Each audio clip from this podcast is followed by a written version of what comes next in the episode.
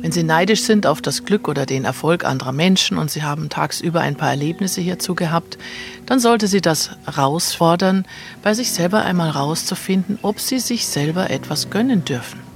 Welche Glaubenssätze stehen denn zwischen Ihnen und der Erfüllung Ihrer Wünsche?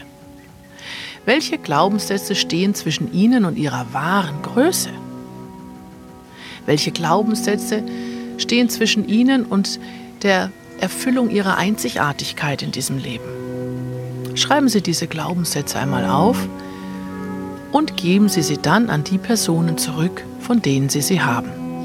Und schauen Sie einmal, was übrig bleibt. Übrig bleiben Sie und Sie sind fähig, alle Ziele zu erreichen, die Sie im Guten für sich selber gewählt haben. Viel Erfolg!